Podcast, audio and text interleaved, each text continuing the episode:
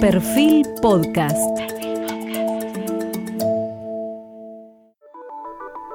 Periodismo puro. Jorge Fontevecchia en entrevista con el jefe de gobierno de la ciudad de Buenos Aires, Horacio Rodríguez Larreta. Buenos días, hoy estamos con Horacio Rodríguez Larreta. Decía en la previa, vamos a tratar, yo por lo menos, de hacer el mejor reportaje de su vida. Me parece que es el hombre que sintetiza el momento que está viviendo la Argentina con todo lo bueno, con todo lo malo, con todo lo positivo, con todas las amenazas, con todas las oportunidades. Y Horacio, quería primero, vos ya lo hiciste en otros medios, pero para nuestra audiencia, eh, un poco hacer eh, eh, una especie de duelo de qué significó pasar de ser la persona que todo el mundo consideraba que era el presidente cantado de la Argentina a perder las elecciones primarias. ¿Qué te pasó a vos? ¿Cómo fuiste procesando? ¿Qué pasó desde que incluso hiciste tu primera aparición pública contando cómo te dolía a hoy si que te cambió algo? Mirá, sí, lo conté públicamente que, fue un golpe duro. Yo tenía toda la ilusión, toda la expectativa. Venía preparando hace mucho tiempo, muchos años. Tengo mucha experiencia pública que yo creo que es valiosa. Y, en los últimos años estudiando mucho los temas, de, los, temas nacionales, ¿no? Recorrí el país, habré dado tres, cuatro vueltas por el país, siempre con inquietud de aprender. Se tenía una gran ilusión, tenía una convicción de que el camino para sacar la Argentina adelante es a partir de un, de un acuerdo amplio, como siempre dije en la campaña, en base al diálogo, en base al consenso, terminando con las agresiones, con los insultos en la política, con esta construcción de que el que no piensa como yo es un enemigo. No, yo creo eso, lo creo independientemente del resultado electoral, pero estaba muy ilusionado, Jorge, y me dio un golpe duro, fue duro, fue duro. Y además, para mí, fue sorpresivo. Alguno podrá pensar que ya sabía, no, no, yo hasta el domingo ese a las 8 de la noche, que me dieron los resultados ya, digamos, eh, definitivos casi, o que ya eran inamovibles, yo hasta ahí pensé que ganaba. En serio te lo digo. ¿eh? no solamente, en serio, sí, eh, tengo claro que el sábado anterior, el sábado previo a la elección, vos creías que ganabas. ¿Qué pasó con las encuestas? las desinformaciones que vos tenías, ¿qué te indicaban? Mira, encuestas una semana antes, promedio de 8 o 10 encuestas, algunas que hacíamos nosotros y otras uno le llegan, estaban en empate un empate, pero yo venía de abajo para arriba, venía subiendo, con lo cual la tendencia venía bien. ¿Qué pasó? Pasó algo la última semana. La última semana fue bastante turbulenta. Acordate el, asesinato de la chiquita ahí en Lanús. Eh, hubo toda una situación a 9 de julio también que falleció una persona, que después eh, asesinaron a un médico en, en, el, conurbano, en el conurbano. O sea, hubo toda una situación de inseguridad muy fuerte esos días que tomó toda la agenda pública. Suspendimos los actos de campaña. Yo no sé si eso, a ver, o las encuestas estaban mal o el escenario cambió la última semana, una de dos. Y si cambió la última semana, los hechos más notorios fueron estos. No sé bien, no sé qué pasó. En, lo electoral siempre es difícil aislar variables, ¿no? Decir, pasó esto y a partir de esto es que cambió. No lo sé. Por ahí las encuestas estaban mal y, ya veníamos mal antes. Lo que sí no tengas duda es que yo pensé que ganaba. Por eso el golpe fue más duro, por eso es un duelo, en definitiva, ¿no? Después de un golpe en la vida, es un duelo que lleva tiempo, que no es de un día para el otro, que no hay que acelerar el duelo. Uno a veces cae en la ansiedad de, bueno, entonces, ¿y ahora qué hacemos? Y, no, hay que hacer el duelo. Hay que hacer el duelo, hay que buscar ese sano equilibrio entre aprender de lo que pasó, aprender de los errores, ver que, cómo uno crece en la vida, pero aprender, y no irte del otro lado a flagelar, aprender no sea flagelarte, no sea flagelarte por cada cosa que hiciste, si lo hubiera hecho distinto ganaba y si esto lo hacía distinto, te podés volver loco. ¿Sos creyente? Con el autoflagelo, ¿no? ¿Sos creyente? Sí, soy creyente. ¿Creéis que por algo? ¿Que es para algo? Sí, creo que es para algo. Sí, sí, creo que es para algo. ¿no? Yo, tengo, yo tengo un sentido siempre muy optimista y de, y de mirar el futuro y acá estoy pero también uno tiene que aprender de las, de las situaciones. Tampoco quiero caer del otro en, en, negar todo, en decir, bueno, no, hubo un cambio de contexto, la gente miró para otro lado y por más que yo hice todo bien, la gente decidió otra cosa. No, tampoco en eso. Esa es la fácil, esa es la típica de la política. ¿no? Yo no tuve nada que ver, la gente se equivocó porque no me votó, miró para otro lado, fue al extremo. No, no, esa reacción tampoco me gusta. Creo que es un sano equilibrio entre no flagelarte, no negar y en el medio es aprender. Y eso es lo que estoy transitando con idas y vueltas, en las emociones nunca es lineal, que te vas recuperar, después bajar, es una especie de, de sub y baja, pero siempre con una tendencia cada vez mejor. Y siguiendo entonces decir, bueno, quiero convertir eh, pérdida en activo. Mm. Eh, alguien que estudió economía, ambas están en la línea del debe. eh, y lo que uno puede sacar es enseñanza aprendiendo de lo que hizo mal. ¿Qué hiciste mal? Mira, eh, primero la campaña fue una vorágine de querer recorrer todo el país. Yo soy jefe de gobierno de la ciudad, con lo cual no me podía ir toda la semana. Entonces me iba de jueves a domingo, ponele.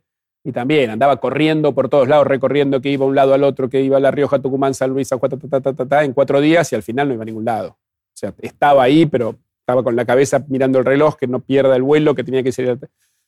Esa vorágine de campaña en la que te, en la que te metes, en definitiva, y te vas envolviendo y vas tachando, que bueno, yo fui a tal provincia, a la otra, otra ciudad, ta, ta, ta. Al fin y al cabo, no, no conectás. Eso es algo para aprender. que hay que tomarse por ahí ir a menos lugares, por ahí ir menos veces, pero más profundo, escuchar más que hablar. Yo iba, hablaba, hablaba en los medios, hablaba a los dirigentes, un otro discurso y seguíamos. Pero lugar volvía a ser un poco lo mismo, ¿no? Y hay un tema de conexión con la gente que así no la lográs de ninguna manera. Eso primero. Segundo, sí, efectivamente hubo un cambio de clima en la gente, ¿no? En la elección del 21, yo fui con el mismo discurso, yo, nuestro dirigente, otros candidatos un discurso de construcción a partir del acuerdo y ganamos en el 21. Ahora, con un discurso similar, dos años después, perdimos. Hubo un cambio de contexto, de demanda en la gente, que por un lado hay una convicción que no va a cambiar porque la gente cambie la demanda. Si yo creo que el camino para sacar a la Argentina adelante es a partir del diálogo, a partir de buscar un acuerdo amplio, porque la gente no piense eso y vaya a votar, no voy a cambiar mis mis convicciones, ¿no? Eso en términos generales. Pero sí Digo, hay un tema de, de, de, demanda de la gente que hay que, obviamente, que hay que eh, saber sintonizar. Creo que nosotros quedamos muy en nuestro libreto, esto es lo que la Argentina necesita. No digo, no me importa lo que la gente dice, pero esto es lo que la Argentina necesita y no salimos de ahí. Bueno, no hubo matices en eso. Eso respecto... Y después sí. un tercero que lo aprendí que me, que me iluminó bastante. Con un, conocí un francés que nos, nos ayudó en la campaña y dijo que es muy difícil ser el que puntea, como vos decís, el presidente puesto dos años antes. Te genera dos problemas eso, o sea, estar tan arriba tanto tiempo antes. Dos problemas. Primero, que sos el muñeco a, a voltear. Con lo cual todo el resto empieza a hacer campaña pegándote vos, pegándote, pegándote. Arrancó primero Milei, pegaba, pegaba, pegaba, pegaba. No le contestemos, en realidad no lo subamos al ring, no le demos entidad, pegaba, pegaba, pegaba. Hizo campaña durante más de un año pegándome a mí al extremo, insultándome. Me dijo desde rata hasta que me quería pasar por arriba y matar. Cualquier disparate. Eh, y después también la interna nuestra, ¿no? Donde Patricia hubo varias situaciones donde nos pegó, si querés. Yo siempre con la actitud de no contestar, no contestar. Bueno, y al fin y al cabo las balas van entrando. Entonces, primero te transformás en el muñeco voltear. Y segundo, cuando vas tan arriba, tan temprano, te volvés conservador. O sea, deberías, haber, te, deberías haber contestado. Debería haber contestado. No, no digo toda, no digo haber entrado en el barro, jamás haber insultado, porque eso no es lo que yo hago pero sí, contestado, contestado, explicado, replicado en algunos casos. A ver. Pero el otro problema, como te digo, también es grave, ¿no? De ser el, el que puntea muy temprano. A ver, es que no tomas riesgo. Agregar otra hipótesis de. Eh, creíste que ya habías ganado y que entonces eras el candidato indiscutido del PRO. Subestimaste la posibilidad que podría tener Patricia Bullrich, la importancia que podía tener Macri apoyándola. Y eh, viste en aquellas películas de western en que se decía que no se puede dejar a, la, a alguien herido. Mm. Eh, no, no remataste la victoria. Sí, a ver. Eh, no te diría que ya me la creí. Lo, lo, último que hice es bajar los brazos. O sea, le di a una campaña a morir. Le que decir, fuiste benevolente con tus adversarios bueno, internos. fui conservador en el término de no arriesgar. No hagamos solas porque estamos bien, no hagamos solas, no arriesguemos, vamos por el conservador, no hagamos nada demasiado grandilocuente, no nos peleemos con el otro, no le contestemos al tercero, no, no, no, y al final perdés. Porque te vuelves conservador, porque crees que tenés que conservar el lugar que tenés. Y el, en esto hay que arriesgar. Hay que arriesgar, digo, hay que arriesgar a veces siendo firme en, en posiciones políticas, siendo claro respecto de otras personas, esto de no arriesgar, de no pelearte con nadie. Los americanos lo llaman el catch all, el agarrar a todos, que todos nos apoyen. Donde hay un componente político, pero también debe haber algún componente psicológico, ¿no? De que querés que todos te quieran. Entonces, si querés que todos te quieran, al final haces equilibrios tan grandes para que todos te quieran que perdés eh, nitidez en la política. Entonces son, las cosas que uno va aprendiendo. ¿no? Eh, eh, para mí, digamos, analizar todo esto, esto sí es constructivo. Lo que no hay que caer, como te dije, es en el flagelarte por cada decisión. ¿Cómo no dije tal cosa tal día y te rompí la cabeza? No, eso, no, eso no sirve. Alfonsín decía, en realidad lo parafraseaba Borges, que había derrotas que tenían grandezas que muchos triunfos carecían y que probablemente por eso te preguntaba si era para algo, si esa derrota finalmente, ¿no crees que finalmente te enseña, te deja, te posiciona, te da oportunidades que a lo mejor no era este tu momento? Yo te diría que yo pueda aprovechar la derrota constructivamente, como decía Alfonsín, va a depender un poco cómo transite este proceso. Como te dije, si yo me pongo a negar todo y, la típica respuesta, la gente cambió, se fue para otro lado y niego todo problema, no lo capitalizo bien. Entonces, y tampoco hay que acelerarlo, no tengo que tener todo resuelto. Tres años, dice Freud, que el duelo dura tres años. Más de tres años es melancolía. Sí, bueno, es largo tres años. Mm. Bueno, es el, obviamente se refiere al duelo de la, de la muerte de algo, pero bueno, puede ser que haya eh, muertes simbólicas que tengan el mismo valor que muertes corporales. Déjame a ver, entrar por otro lado en el tema del duelo. Es que Ariti sacó 7% los votos. Mm si se hubiera hecho el acuerdo con Schiaretti hoy Juntos por el Cambio, independientemente seas vos o Patricia o mm. quien fuera, quien estaría en el balotaje sería Juntos por el Cambio. Y sí, los números dicen eso. Más allá de que en la política no es matemática, pero claramente hubiera sido un impulso. La verdad que sacó una buena cantidad de votos. Si la cuenta, es un dato lo que está diciendo, no es una opinión. Eh, pero más allá del número matemático, yo siempre creí, creí antes, creí durante la campaña y sigo creyendo hoy, en esta necesidad de ampliar para tener un espacio más amplio. Que, que Schiaretti Ringo fuera jefe de gabinete, por ejemplo. No, bueno, en ese momento. No, no, en ese momento era que compita él dentro de la PASO, por ejemplo. Mm. Armar un espacio más amplio y que pueda competir. Y pero luego, y el que triunfase. Y después. No, Schiaretti no, no, tenía la posibilidad de triunfar, obviamente. Sí, de engrosar junto por el cambio. Pero y después, si vos ganabas, ¿cuál era tu idea con Schiaretti? A ver, a mí no me gusta eso de, darle un cargo a alguien, además fue candidato a presidente hasta hace dos semanas, pero que sí, que me hubiera gustado en ese momento, en esto de ampliar, trabajar con él, sí. Y de vuelta, los números lo muestran. Hoy estaríamos en otra situación. Y el duelo no es, independientemente de lo personal, conjunto por el cambio de no haber podido crear las condiciones, no ya para que vos seas candidato sino para que Juntos por el Cambio pueda ser competitivo electoralmente? Sí, sí, por supuesto que el duelo es todo. El duelo es respecto de mí, si querés, eh, vocación personal, pero también como espacio. Hicimos una elección que creo que perdimos, bueno, contándolo a general, casi 20 o 18 puntos respecto al 21. Claramente no fue muy mal. Y eso también requiere un análisis no solamente individual de qué me pasó a mí, si no requiere una autocrítica colectiva de Juntos por el Cambio de qué nos pasó, qué hicimos mal. Y como yo dije el otro día en la entrevista, a la gente lo único que puedo pedirle es perdón. Perdón por no haber podido construir una alternativa mejor a las que tenemos hoy. Perdón por no haber podido construir una alternativa en base a mis convicciones de que lo que la Argentina necesita es el consenso, que requiere un acuerdo. perdón que no tenga una alternativa de ese estilo, que represente esos valores. Lo único que puedo pedirle a la gente es perdón. Si yo era el jefe de gobierno de la ciudad y tenía la doble tarea, pero paralelamente la persona con la que vos competiste era la presidenta del partido, que tenía también la doble tarea, que la delegó en el vicepresidente, que es una persona eh, muy, muy cercana a, Mauricio Macri. Eh, no tendría que ser una cuestión. Tu problema es que vos no conducías el partido. O sea, que, no, que subestimabas la importancia que tenía conducir el partido. Por ejemplo, si vos hubieras conducido el partido, hubieran haber llegado al acuerdo con Schiaretti, independientemente del candidato. ¿Subestimaste la importancia que significa presidir el partido? Lo pregunto sin una opinión previa. A ¿eh? ver. Por ahí sí, pero siendo yo jefe de gobierno de la ciudad y además candidato, no puedo ser presidente del partido. El día tiene 24 horas, ya que yo laburo 20 de las 24. ¿eh? Pero también hay un tema de responsabilidad mal puedo conducir el partido siendo jefe de gobierno, que además el gobierno decía, me meto hasta el detalle, hasta, el último. Bueno, que el jefe del partido fuera una persona tuya. Sí. Eh, sinceramente no sé si hubiera cambiado. Que, que, yo no le di tanta importancia es cierto. Vos me preguntás si fue un factor determinante. Si hubiera habido voluntad política más allá del cargo de cada uno de ampliar el espacio y si hubiera habido un entendimiento del aporte que podía hacer la ampliación con, no solo con esquelética, acordate las, las eh, contras que tuvimos para incorporarlo a expert. también, que tuvimos que dar, discutir, ir, volver. Digo, si realmente hubiera una actitud y un consenso en la ampliación, el cargo formal del partido no cambia eso. Pero ¿quién era la conducción del partido? O sea, finalmente el partido no tenía una conducción unívoca.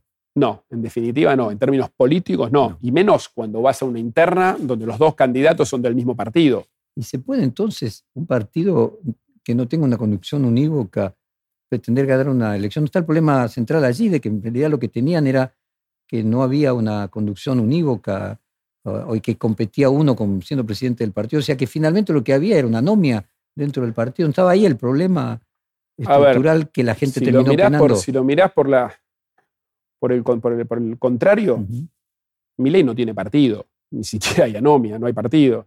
Pero él no competía con nadie. Bueno, y en el caso, pero en el caso del peronismo, ¿quién conduce hoy? No sé, primero ni sé quién es el presidente del Partido Peronista hoy. A ver, pero podríamos ni sé quién es. Podríamos decir que el candidato. Está el rol de Cristina, está el rol del candidato. Digo, no hay una conducción unívoca y están competitivos. Entonces. Ser competitivos decidieron que lo hubiera y hoy el formal presidente y formal candidato, formal ministro, y formal ministro de Economía, la misma persona. Está bien, pero esa unificación fue hace un par de meses para la campaña. No, sí, sí. sí, pero también es válido que haya un proceso de internas. Digo, nosotros ah, en años anteriores las internas nos fortalecieron mucho. Pero una cosa común, como por ejemplo haber hecho el acuerdo con Schiaretti, que me parece que esa, digamos, es una cuestión que... Sí, la, realidad, la realidad es que para ese momento estaba tan avanzada la competencia y la, digamos, las tensiones que la competencia generan, generan, que era muy difícil generar un ámbito para buscar una posición común. La realidad fue esa. No, no. ¿Te sorprendió el repunte de masa? Sí, sí. Me sorprende que con la catástrofe de la situación económica que hoy sufren todos los argentinos, el ministro de Economía pueda ser competitivo en una elección. Si te soy sincero, me sorprendió. Me sorprendió. ¿En algún momento sospechaste de que había algún grado de alianza entre la libertad avanza o entre Milei y Massa? Mirá, a la luz de las listas, no es que yo lo conozca a cada una de las personas, pero he visto un montón de, casos donde hay gente muy cercana a Massa en las listas de Milei. Si hay algo donde se plasman los acuerdos en la política es en la formación de las listas. Y no es un caso aislado de uno que se le fue. Hay casos a lo largo de todo el país ¿no? me pidas nombre porque no conozco cada detalle. en términos no, no, de hecho ya hubo algunos incluso que se han que se fueron, ¿no? bueno, con, nombre y apellido. Ahí está, ahí está la, prueba. Pero así hay a lo largo de todo el país. Creo que más claro que eso no. ¿Vas a votar en blanco? ¿Vas a votar afirmativamente? ¿Qué vas a hacer en la votación? Yo no voy a, no voy a votar a masa definitivamente. No creo en mi ley, tampoco voy a votar. Eh, yo creo que nuestro rol el rol de Juntos por el Cambio es el de consolidar la oposición más, más grande en términos de presencia legislativa y más sólida posible. Yo creo que los dos candidatos que hoy en la Argentina hoy son malos. Con más razón, eso refuerza la responsabilidad nuestra como oposición. Y todo lo que tenemos que hacer es para tratar de mantener la oposición, decir la palabra unida esta semana, después de todo lo que pasó, suena, pero sí, lo más grande posible, tener la mayor cantidad de diputados, de senadores en los bloques nuestros para hacer una oposición a quien gane. Yo insisto, los dos son malos candidatos para Argentina, podemos ver los motivos de cada uno. Vayamos a la génesis, ¿no? La idea de que para poder construir eh, la evolución de los hechos, primero lo primero, vayamos al, inicio de cómo se construye eh, este alrededor del 40% que logró varias veces eh, Cambiemos Juntos por el Cambio a partir del 2015. ¿Coincidís con la interpretación de Marcos Peña en su momento, que él explicaba, lo explicaba en esta serie de reportajes, de que Cambiemos era una evolución sobre el PRO, que era la evolución de un partido más orientado hacia la centro-derecha, que para poder ser mayoritario tenía que ampliar su base de sustentación y entonces, por lo tanto, tenía que correrse hacia el centro para hacer posible eh, netos medianamente coherente con la coalición cívica, con los radicales, y que Cambiemos era una evolución sobre el PRO. Coincido, coincido. Lo que hoy estamos viendo por parte de Macri, ya sin eh, Marcos Peña cerca, eh, sin Jaime Durán Barba cerca, es como una especie de regreso a aquella formación anterior de lo que era el PRO y no cambiemos o Juntos por el Cambio. mirá, pareciera, y aún más, digamos, el PRO, incluso en su génesis, podemos discutir si representa una centro derecha. Mm. Hoy se está acercando y aliando con alguien que es derecha extrema, ni siquiera la génesis del PRO.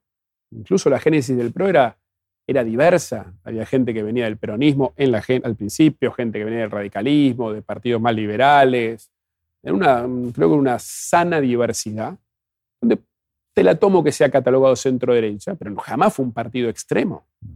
Hoy las posiciones que uno escucha de Milei son del, extremo del extremo. Volvieron a ratificar ayer el tema del mercado de órganos.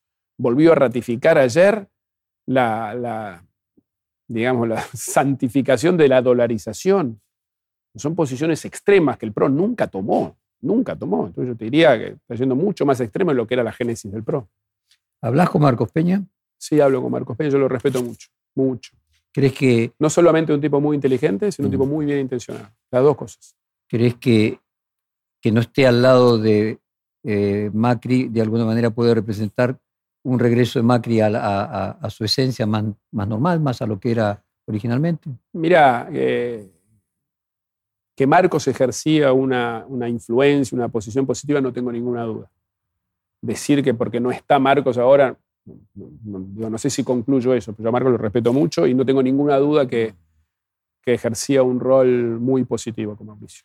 Entonces, si ahora una parte del PRO regresa a posiciones con la simplificación y pidiéndole disculpas a la audiencia de la simplificación entre derecha e izquierda simplemente con un objetivo didáctico, más a la derecha de lo que era originalmente, incluso antes de su necesidad de ir al centro para formar Cambiemos.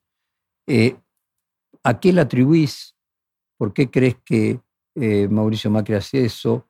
Eh, ¿Cuál sería la lectura desde el punto de vista estratégico, independientemente de que uno la comparta o no la comparta, la considera moral o no moral? ¿Por qué crees que se hace eso? No, primero, yo no la comparto. ¿Te queda claro? Sí, eso lo tenemos claro. Yo tengo, me siento muy identificado con la evolución del PRO hacia Juntos por el Cambio, que fue lo que llevó a Mauricio Macri a ser presidente de la Nación. Con lo cual, no solamente coincido ideológicamente, sino que además desde eso se construye un proyecto de poder. Y así quedó claro, yo soy alguien que tiene vocación de poder porque poder es poder hacer. no estoy para, para hacer un partido testimonial. Pero digo, esa evolución en su momento lo llevó a Mauricio Macri a la presidencia de la Nación. Eh, con lo cual yo creo en eso, creo en eso. Creo, en, obviamente, en rescatar los valores republicanos, pero en un mundo, yo diría, eh, en un mundo muy diverso, donde posiciones dogmáticas vienen fracasando país tras país. Entonces, estas posiciones de extrema derecha, que en algunos otros países han, también ganado elecciones, después terminan fracasando. No creo en eso. ¿Por qué lo hace? La verdad que no sé. ahí yo te sugeriría hablar con Mauricio. Eh, yo no suscribo eso, no suscribo el irnos a posiciones extremas. Vos siempre tuviste una posición más de centro, o tu propia formación en Harvard de un liberalismo en el estilo norteamericano, que es ser de, izquierda, como lo ven los, los, liberales con esta dificultad. De en, esa progresista. progresista. Yo, yo creo tanto en el capitalismo como forma de crear riqueza, como en la necesidad de que haya equilibrios y que haya una distribución equitativa a partir de la igualdad de oportunidades. Son dos valores que son compatibles. Y hay muchos países en el mundo que han podido compatibilizar un capitalismo eh, muy en el buen sentido de la palabra, pujante, fuerte, con creación de valor y todo, con sistemas educativos de calidad que generen igualdad de oportunidades, con sistemas de salud que garanticen la atención a todos, con sistemas sociales que realmente se ocupen de los más vulnerables en serio, sin que eso vaya contra la cultura del trabajo. se puede. Muchos países años de gobierno en la ciudad, más tu experiencia pública durante los 90 mm. previamente.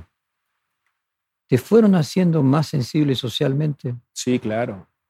Pero definitivamente, Jorge, porque uno va conociendo realidades concretas. Y te diría, me sensibilizó también más la campaña.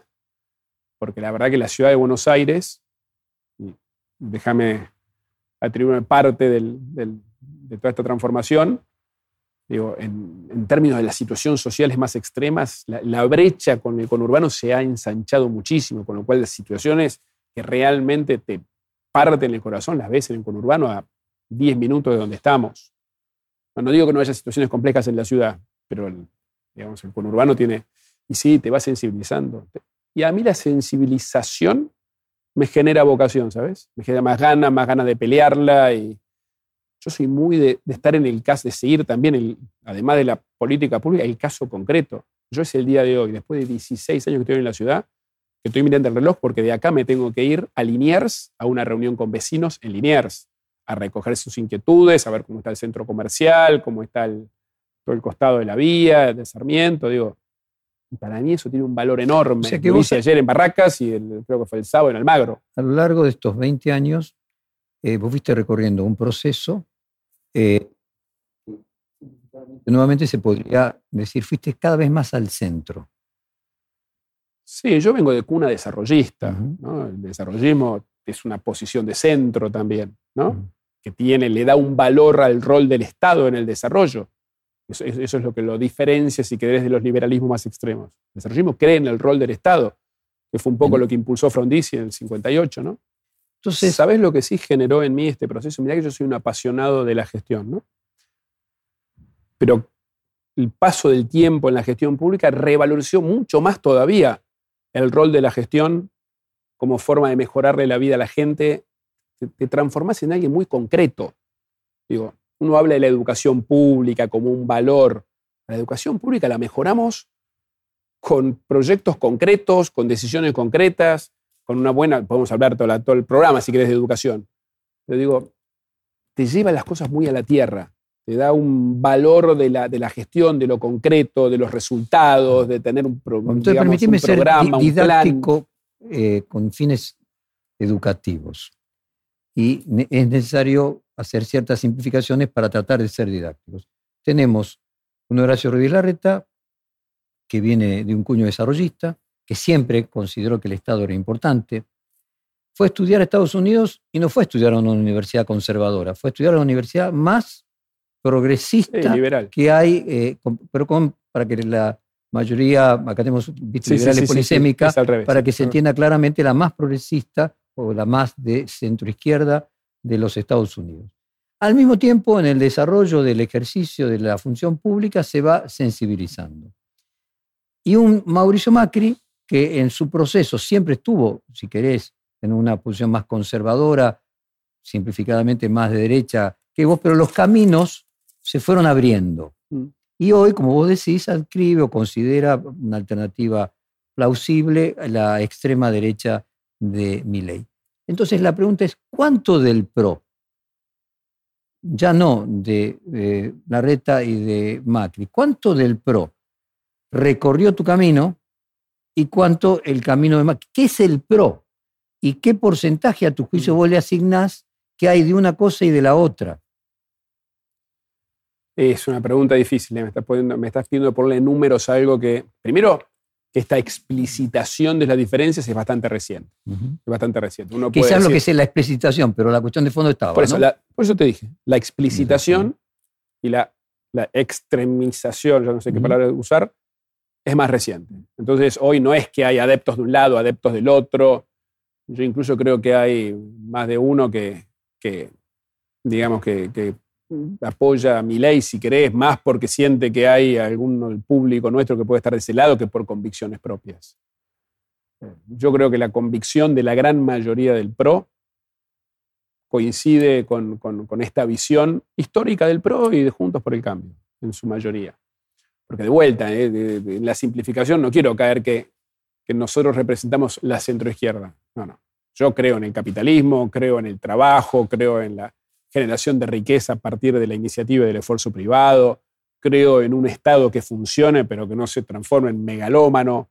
El Estado argentino representa más del 40% del producto, cuando hace 20 años estábamos en 30. O un Estado que represente el 30% del producto, pero que sea eficiente con el dinero bien gastado, alcanza y sobra. No necesitamos todo este crecimiento del Estado que ha generado el kirchnerismo. Entonces, yo creo en esos valores que son valores de centro, si querés. ¿no? Porque si no, la contraposición te dice, bueno, uno se fue a la derecha, entonces el otro fue. No, no. Uno se fue a la derecha, en todo caso, y el otro se quedó donde estaba. No, no, es que la brecha no se abrió así, en todo caso se abrió así. gente realmente coincide con los valores de mi ley, y sí, claro, se fueron a la derecha respecto a lo que representamos nosotros. Yo me quedé donde estábamos. yo sigo gobernando la ciudad con la misma filosofía, ayudando, promoviendo el trabajo privado, haciendo políticas de desarrollo, como por ejemplo acá cerca donde estamos, el Distrito Tecnológico es un ejemplo de una política de desarrollo. Entonces, en esa explicitización que se realizó... Si todavía esa cuenta que vos pedís, es lógico que la pidas, hoy es, hoy es borrosa, está muy teñida por lo electoral, hay casos donde se confunde la convicción con la conveniencia, entonces digo... La pregunta es, hoy se hace explícito algo que estaba. Sí. Eh, ¿Por qué crees? vamos a hablar de ideas. Sí, sí, sí. ¿no? Ideas más de centro, ideas más de derecha. Ideas, más allá de personas. que las personas lo representan. Vos representás la parte más progresista del PRO y Mauricio Macri representa la parte más conservadora del PRO. ¿Por qué crees que entonces te enfrentó él en las PASO eh, y no se dirimió esto que se, ahora se explicita eh, si ya estaba latente? ¿Por qué no se presentó en la PASO? Hay que preguntarle a él. No, que le pregunto a vos. No, lo que, ¿Por qué crees vos? ¿Vos crees que él no se presentó porque pensó que perdía y que a través de otra persona que no tuviera la cantidad de votos negativos que tenía él por el ejercicio de la presidencia, él hubiese perdido con vos y otra persona como Patricia Bullrich podría haber ganado? A ver, no lo sé, no lo sé, la real razón de por qué lo hizo lo dejó de hacer. Pero déjame decirte que las diferencias mm. con Patricia eran más metodológicas que de, que de ideas. Digo, Patricia, yo la escuché decir, las ideas de Milley son malas y peligrosas, textual. Ella, por lo menos, no escuché que suscribía sus ideas. Mauricio es distinto, dijo, sí, son nuestras ideas, pero Patricia yo la escuché con todas las letras decir, son malas y peligrosas.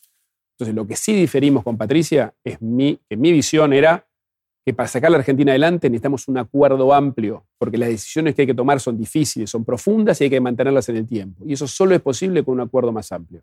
Ahí está Esper, Schiaretti, mi vocación de ampliar. Patricia en ese sentido no, digamos, no suscribía eso. Y ahí estuvo la principal diferencia con ella. Porque ella, igual que yo, cree, cree, por lo menos así lo dijo, que las ideas de Milei son malas. Macri usó por eso te digo, para, por eso te digo que yo no veo una gran mayoría del PRO que suscriba las ideas de extrema derecha de mi ley. Veo algunos que lo pueden hacer por conveniencia o veo a otros que lo apoyan a Milei porque creen que es el menos malo. Menos malo, es malo. Entonces, no, no, estoy, no, no estoy seguro que haya una cosa mayoritaria pues ideológicamente apoyando para, para, para las ideas. El futuro, ¿qué va a ser el PRO de alguna manera? Esto que se explicita ahora, lo que está en juego, bueno, ¿cómo va a ser la oposición en el futuro? ¿Qué va a ser el PRO? Entonces, mi, mi, vos me decís, no, yo la veía Patricia con ideas eh, distinta de las de Macri. lo dijo ella. No, estoy, estoy, Muy bien, por eso. Estoy tomando palabras textuales de ella. Las ideas de Milei son malas y peligrosas. Bueno, coincido yo con eso. Macri usó a Patricia. A ver, no sé si la palabra es usó. Ella. ¿Usufructuó? Sí, tiene entidad. Bueno, usufructuó más o menos y perdió ella también. Decir, no, te hizo perder a vos. Bueno, lo que me parece raro, por lo menos, es que ese fuese el objetivo, que pierda el otro. ¿Vos no crees que el objetivo que él tenía era que si vos ganabas, eh, el PRO pasaba a ser conducido por la persona que ganaba y de esa forma él perdía, se en el PRO? Pero, pero, así perdimos todos. Así perdimos todos. ¿Vos crees que él y, perdóname sin caer en la falsa en la soberbia, que hoy estemos enfrentados a estas dos alternativas, y yo te diría, perdieron los argentinos también. ¿eh? Y de vuelta, no, no quiero caer. Pero ahora yo estoy hablando de Mauricio Macri. ¿No crees que él puede creer que a lo mejor gana a través de mi ley? A ver, si él cree que la Argentina gana a través de mi ley, eso confirma. No, él, él, él, No sé, peor todavía. No, no sé qué tiene, qué imagina, no sé si hay. justamente, el no saberlo es un problema, ¿no? Si hay un acuerdo no con mi ley, un acuerdo en qué sentido, un acuerdo, pero no tengo ni idea. Pero no Porque se hizo, no, una sospecha al ver que mucho antes del proceso eleccionario él continuamente enviaba señales ah, no, sí, por supuesto. le dio, favorables señales, le dio señales positivas a ley desde el principio y eso ya muestra una diferencia. Muestra una diferencia de visión del país que queremos. ¿Te sorprendía, te genera alguna sospecha de que ley desde el comienzo se la agarrara con vos más que con nadie, más que con Cristina Kirchner, más que con el kirchnerismo? Bueno, es esto de ser el que estaba arriba en las encuestas ser el muñeco a vencer. ¿Solamente? Bueno, no lo ¿Por qué no se la agarraba con, eh, con Patricia Bullrich, por ejemplo? Que era la otra candidata. Por lo que vos dijiste, porque sobre todo al principio yo estaba más arriba en las encuestas. No, pues no se la agarraba después. Cuando supuestamente ya estaba más arriba en las encuestas. No lo sé, Jorge. No lo sé. Yo lo que sé es que yo no respondí en ese momento con la claridad que había que haber respondido. Y hoy es una de las cosas que aprendo. Déjame ahora conjeturar a mí en mi rol de, Sí, de periodista.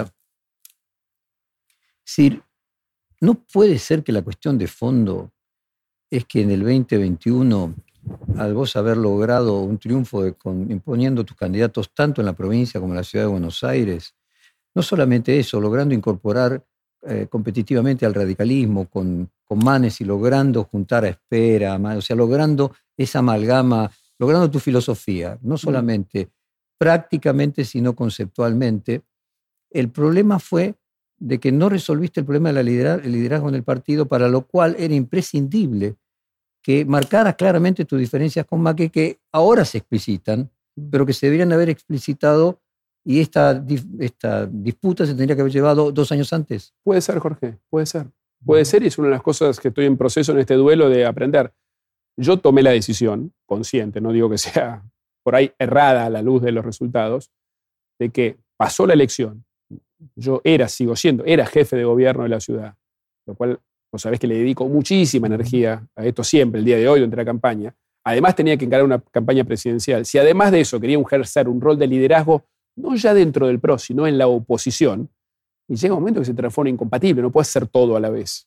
Yo dije, yo me concentro en la ciudad, que es mi responsabilidad, y voy a ser candidato, con una campaña que irá creciendo en el tiempo. Si además de eso yo me tenía que ocupar de liderar la oposición, lo cual supone coordinar las posiciones en el Congreso, tener una unidad, bueno, me pareció que iba a descuidar o la ciudad o la campaña. Hoy, hoy, mirado a la luz de los resultados, por ahí fue un error. ¿eh? Es uno de los errores que hoy estoy revisando.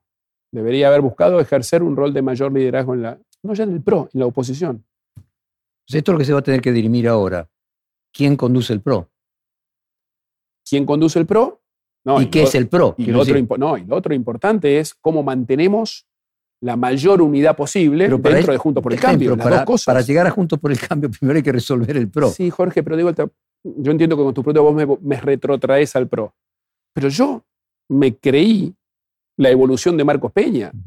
Entonces, no, me parece que no solo vos, la sociedad, Y porque bueno, si no, no hubieran no solamente ganado el 2015, 2017 ¿siete? tampoco. Sí, o no hubiéramos sacado 40% del 19, o no hubiéramos ganado el 21 Ujú. también. Con, nosotros sacamos Entonces, la 40. pregunta central que tienen para hacerse todos los socios de Juntos por el Cambio es quién conduce el PRO y qué va a ser el PRO. Ese es, esa brecha que se abrió, ¿qué es el PRO? Evidentemente esa brecha lo que va a significar es que va a haber un porcentaje de personas en un lado y en otro Sí. eh, y tiene que dirimirse la conducción del eso, PRO. eso se puede dirimir, y no estoy diciendo que es lo que va a suceder, estoy hipotetizando en una interna dentro del PRO. Ujú. Donde haya dos corrientes, una que represente estas posiciones de, de adhesión a mi ley y sus ideas de derecha, y otro que representen lo que yo creo que es la esencia histórica del PRO y de Juntos para el Cambio. Y eso puede dirimirse en una interna, pasada la elección, pero hay que desteñirla de la elección. que con Cristina Kirchner, que para que se dirima hay que competir con Macri. Pero perdóname, dentro del peronismo Sí. conviven visiones más extremas, en ese caso hacia la izquierda, si querés, representadas por el kirchnerismo con muchísimo poder, con un peronismo más histórico y tradicional. Y conviven. Ahora parece que el conviven. En algún tuviera, momento predomina uno, otro momento predomina otro, pero conviven. el peronismo parece que tuviera una disciplina eh, que en los, en los momentos eleccionarios, por ejemplo, se ordena como... No, pero no, mira la historia. Mira, mira elecciones para atrás. En el 19 sí se ordenó con Alberto Fernández. En el 15 Massa estaba separado como Frente Renovador, que era otra parte del peronismo. Muy bien. Mirando más atrás, hubo elecciones donde Kirchner fue por un lado, Dualde fue por otro, separados. Con lo cual, Pero ganaba alguien y ordenaba todo el partido. en el 15 perdieron. Pero ordenaban a todo el partido. El que Mm. ganaba ordenaba todo el Sí, partido. Vos decís que cuando perdieron, no. Bueno, y que el pero- problema es que, el PRO que Cambiemos perdió, decimos. No, producto de esa división, el peronismo, en el 2015 perdió y le ganamos nosotros. hoy, el peronismo perdió en el 2021, Horacio. Sí, por Y aún así, habiendo perdido en el 2021, llegaron el momento y dijeron, bueno, nos tenemos que poner todo detrás de masa porque es la única forma. Y se pusieron todo detrás de masa. Y ustedes que ganaron, Sí. no. O sea, no hay algo, creo, eso no le pasa al PRO, le pasa al radicalismo también. Obviamente lo manejamos mal. Lo manejamos mal. La clásica pregunta freudiana de eh, el, el, Edipo, la necesidad de matar al padre en el sentido simbólico, o aquella frase de Seneca Lucilio, más favor le hace el discípulo al maestro continuando discípulo, lo que había en esencia, más que un error político, era un error psicológico, de personalidad, de cierta inhibición de lo que en psicología se llama simbólicamente matar al padre, que tiene que ver con el Edipo, o lo que poníamos el ejemplo del filósofo Séneca que decía que mal favor le hace el discípulo al maestro continuando discípulo y que en algún momento lo tiene que superar y superarlo implica eso, freudianamente el Edipo. ¿Hay algo de eso? Puede ser, puede ser, Jorge. Yo, digamos, como soy yo, no concibo el matar, más allá que sea filosófico y simbólico, como parte de Jubilar, ponerlo en esos términos, jubilar. Sí, pero digo, como parte de, mi, de mis acciones en la política no lo hice con nadie nunca. No es que ahora estaba por llegar ahí, se no lo hice nunca con nadie. Vos si tenía que haberlo hecho, qué sé yo. La mitad de la biblioteca me dice que sí, la otra me dice que no. Pero yo en ese momento no lo sentí. Vos me podés decir, bueno, perdiste por eso. Y qué sé yo. Puede ser, es parte de lo que tengo que aprender. Pero yo no sentía hacerlo en ese momento. Y menos con alguien que venía trabajando hace 20 años en una situación de muchísima confianza mutua. Una cosa es que hoy se expliciten esas diferencias, donde yo tengo mis convicciones y las ratifico y son diferentes a las que hoy está eh, mostrando Mauricio, para que en ese momento, hace dos años, cuando éramos parte del mismo partido, del mismo espacio, eh, y por ahí no estaba tan explicitada esta diferencia, yo no sentí que tenía que hacerlo. Y no, me, y no es que me arrepiento, porque yo pienso de vuelta y no lo hice porque no lo sentí. Vos, lo habrás escuchado exactamente igual que nosotros, los periodistas, eh, al nivel al que se llega, que es de pensar te extorsiona con algo, tiene algo eh, tuyo, un carpetal, algo. No, no, cero, cero, cero.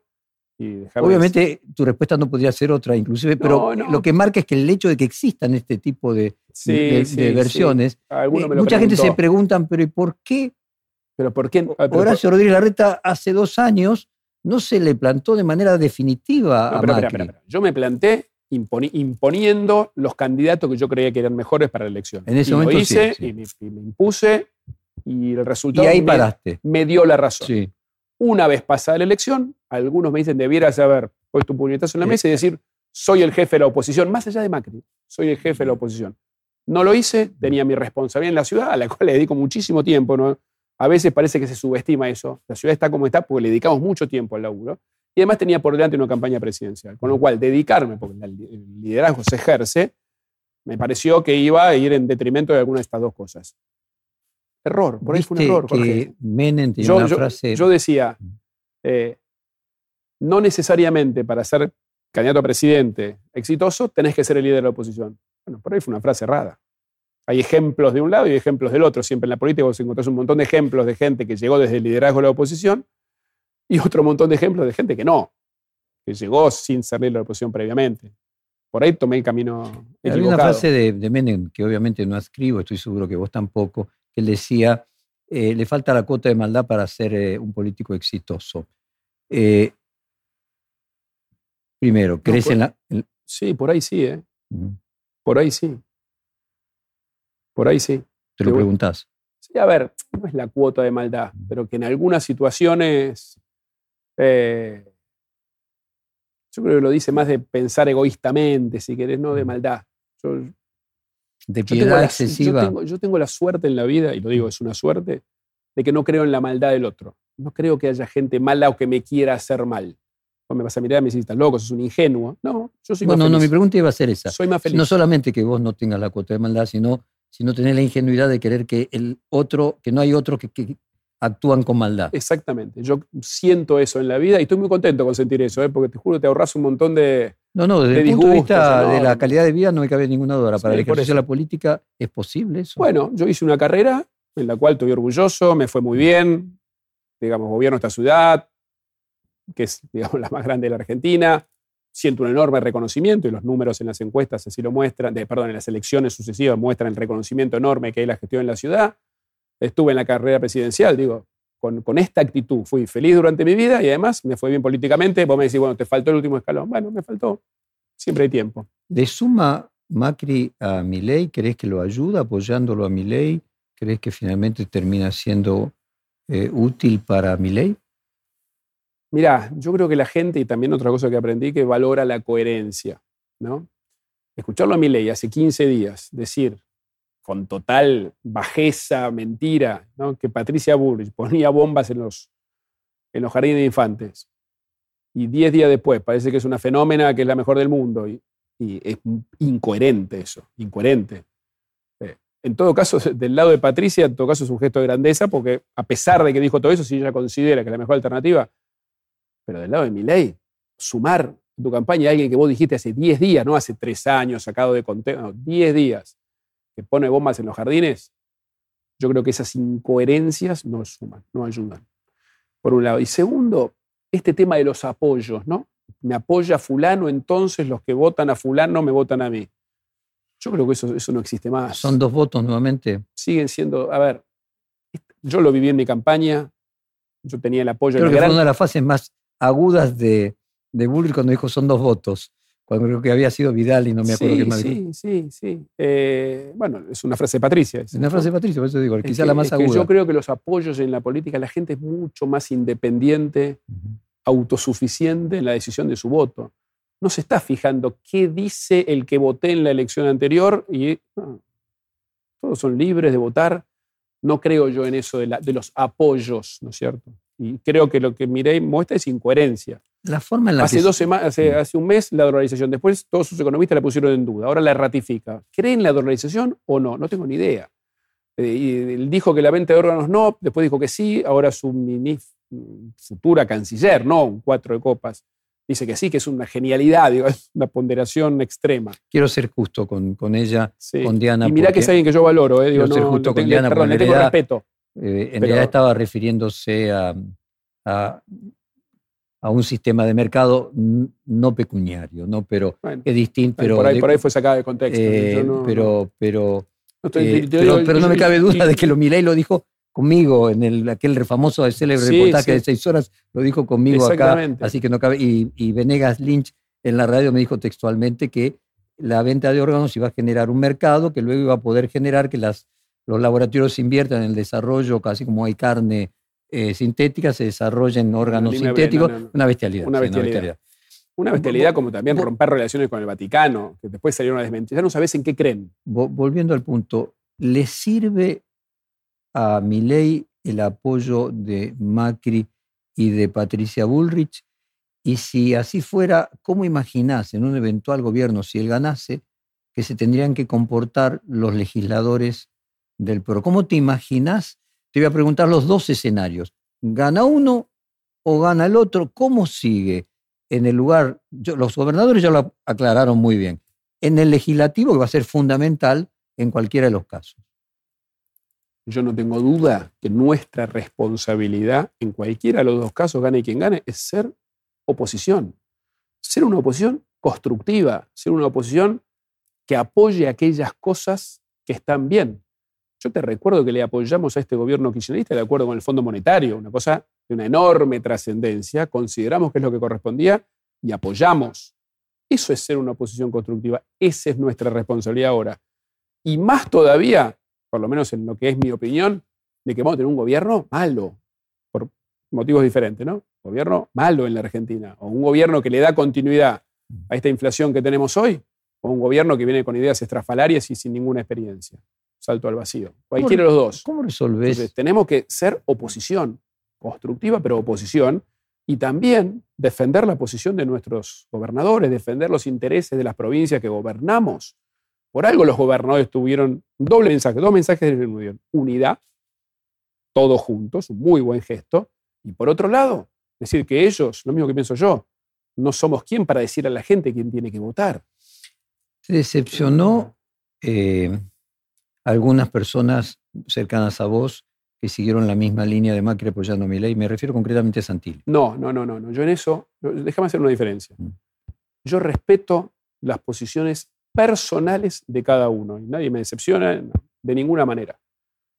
Lo que sí creo es que hay un valor por encima de eso que es la unidad, por esa responsabilidad que tenemos de ser una oposición lo más sólida posible.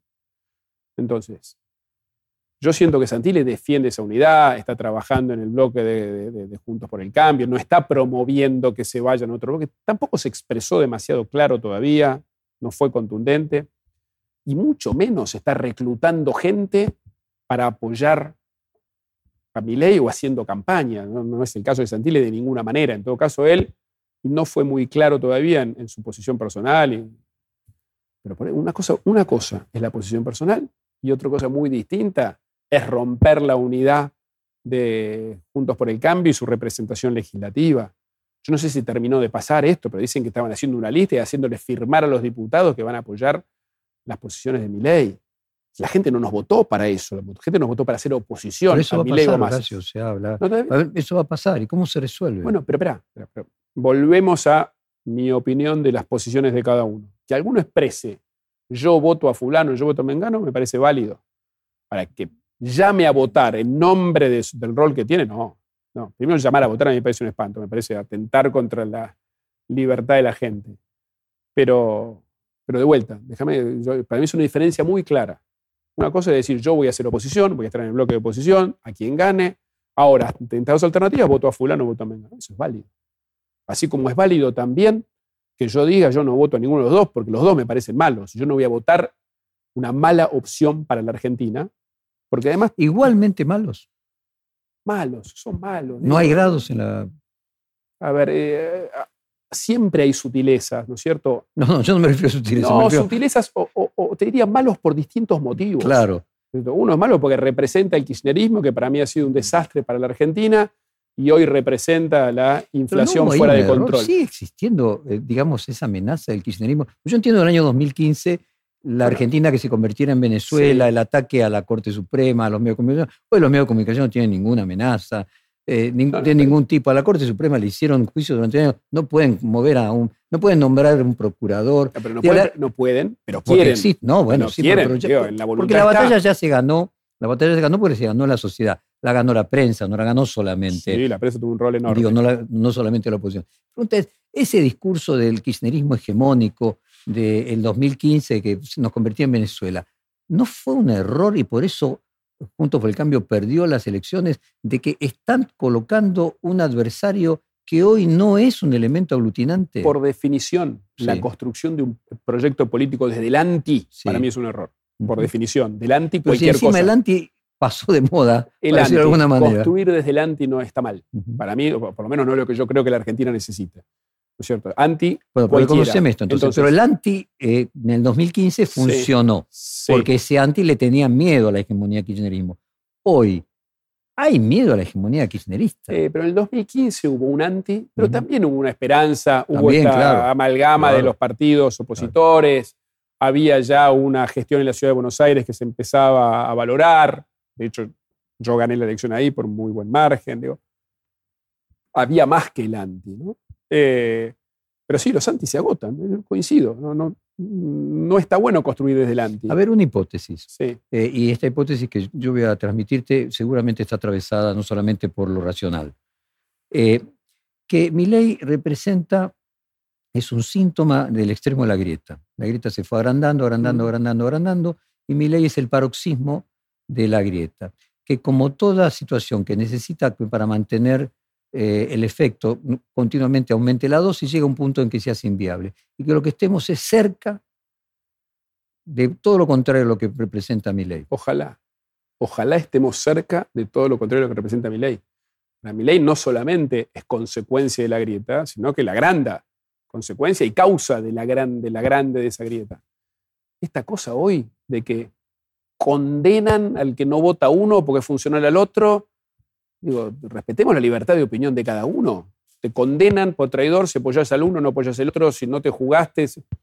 Digo, esta casa de brujas que estamos viviendo, o ves las redes, es un nivel de agresión que no estamos acostumbrados en la, política argentina. Todo eso profundiza, profundiza la grieta. Ojalá, yo también creo que estamos cerca de terminar con eso y volver a las posiciones si querés, sensatas, que es lo que la Argentina necesita. Ojalá, y yo voy a trabajar para eso, Jorge. Bueno, Iba, ¿qué vas a hacer el 11 de diciembre? El 11 de diciembre voy a seguir representando públicamente las ideas que yo transmití durante la campaña, que no cambian por el resultado electoral.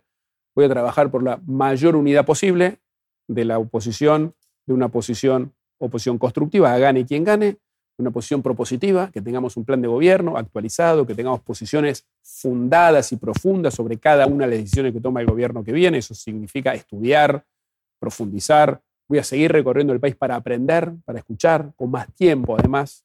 ¿Vas a disputar concretamente la conducción del PRO? No sé, esto mismo que, me decís, yo aprendí. Es que no, es que, es que yo siento que vos sobrevalorás eso porque me lo preguntaste tantas veces que muestra un valor enorme. No, te escuché vos mismo decir que quizás podía haber sido no, pero, que vos lo subvaloraste. cuando vos me lo preguntas, me pongo el signo de pregunta. Pero yo te, yo te contesté otra cosa. No te dije que hoy evalúo que uno de los errores puede haber sido no asumir la conducción del PRO, sino de la oposición. Yo hoy a esta altura de mi vida, en esa evolución que vos mencionabas, yo tengo una cabeza mucho más pensando en Juntos por el Cambio que en el PRO específicamente. claro, pero soy del PRO, por supuesto. Pero, para resolver Juntos por el Cambio, sí, primero lo primero, ¿no? Entonces, mi pregunta es cómo se va a resolver la eh, coherencia del, PRO para que Juntos por el Cambio eh, se vea fortalecido con un PRO fortalecido. Mira, yo voy a trabajar para que la resolución, tratar de evitar que sea una ruptura. En todo caso, si hay un proceso de discusión interna, voy a dar la discusión adentro. Y evitar la ruptura y no caer en la profecía autocumplida de esto ya está roto hay diferencias, pero hace una semana fuimos una elección todos juntos, donde incluso la elección no estaba cortada partidariamente y estábamos en el escenario del día de la derrota todos juntos. Que no me vengan a mí con la excusa de ya estaba roto, entonces rompemos. No, no, no. Llegamos juntos a la elección y yo el primero, y lo digo con, con orgullo, puse todo para apoyar a Patricia Bullrich. Acepté y se, y que se presente públicamente ser su jefe de gabinete y lo hice con total convicción de ayudar lo más posible pusimos todo y puse la cara y estuve y lo digo con orgullo, no, no, no. Entonces déjame hacer la pregunta de otra manera, ya no personal.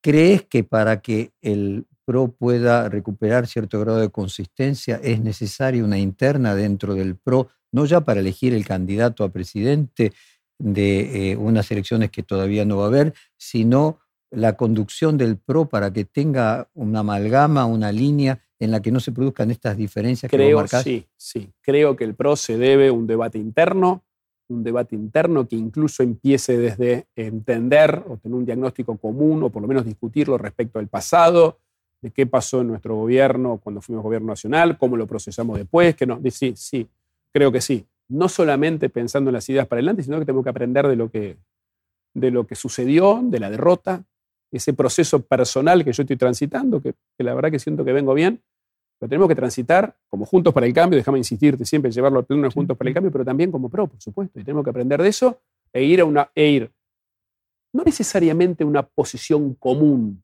pero sí a una administración de las diferencias que sea constructiva. Yo no creo en, la, digamos, en las bajadas de línea, en que todo va igual.